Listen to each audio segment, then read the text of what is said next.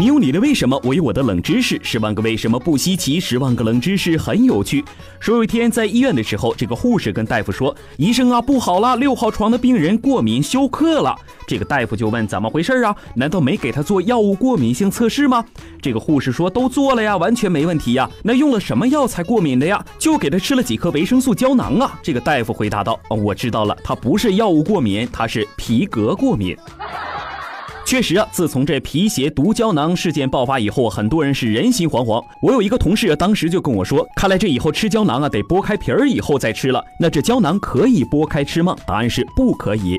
原因是影响药效，还伤食管和胃。据药剂科方面的专家说，胶囊类的药品呢，不能随便去壳服用，这样可能会影响药效，甚至带来药品的不良反应。人们大多觉得胶囊最简单的作用就是掩盖药物的苦味，消除服用时的不适感。其实胶囊药品分很多种，不能把药粉倒出来服用的原因也有很多种。肠溶性胶囊可确保胶囊到达碱性的十二指肠才溶解。有些药物在胃中容易被胃酸破坏，或者是对胃产生强烈刺激性。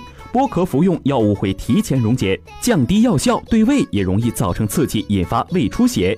还有一些是缓释胶囊或控释胶囊，必须完整吞服，才能使药物以均衡的剂量释放，发挥最佳药效。如果盲目的剥壳服用，将破坏胶囊的缓释或控释特性，这样很容易造成毒副作用。当然了，你不让我把胶囊剥开皮儿吃也可以，但是如果你让我就着几双皮鞋吃药，那我可能还是宁愿选择胃出血。好了，今天的十万个冷知识就到这里，咱们下期再见，拜拜了。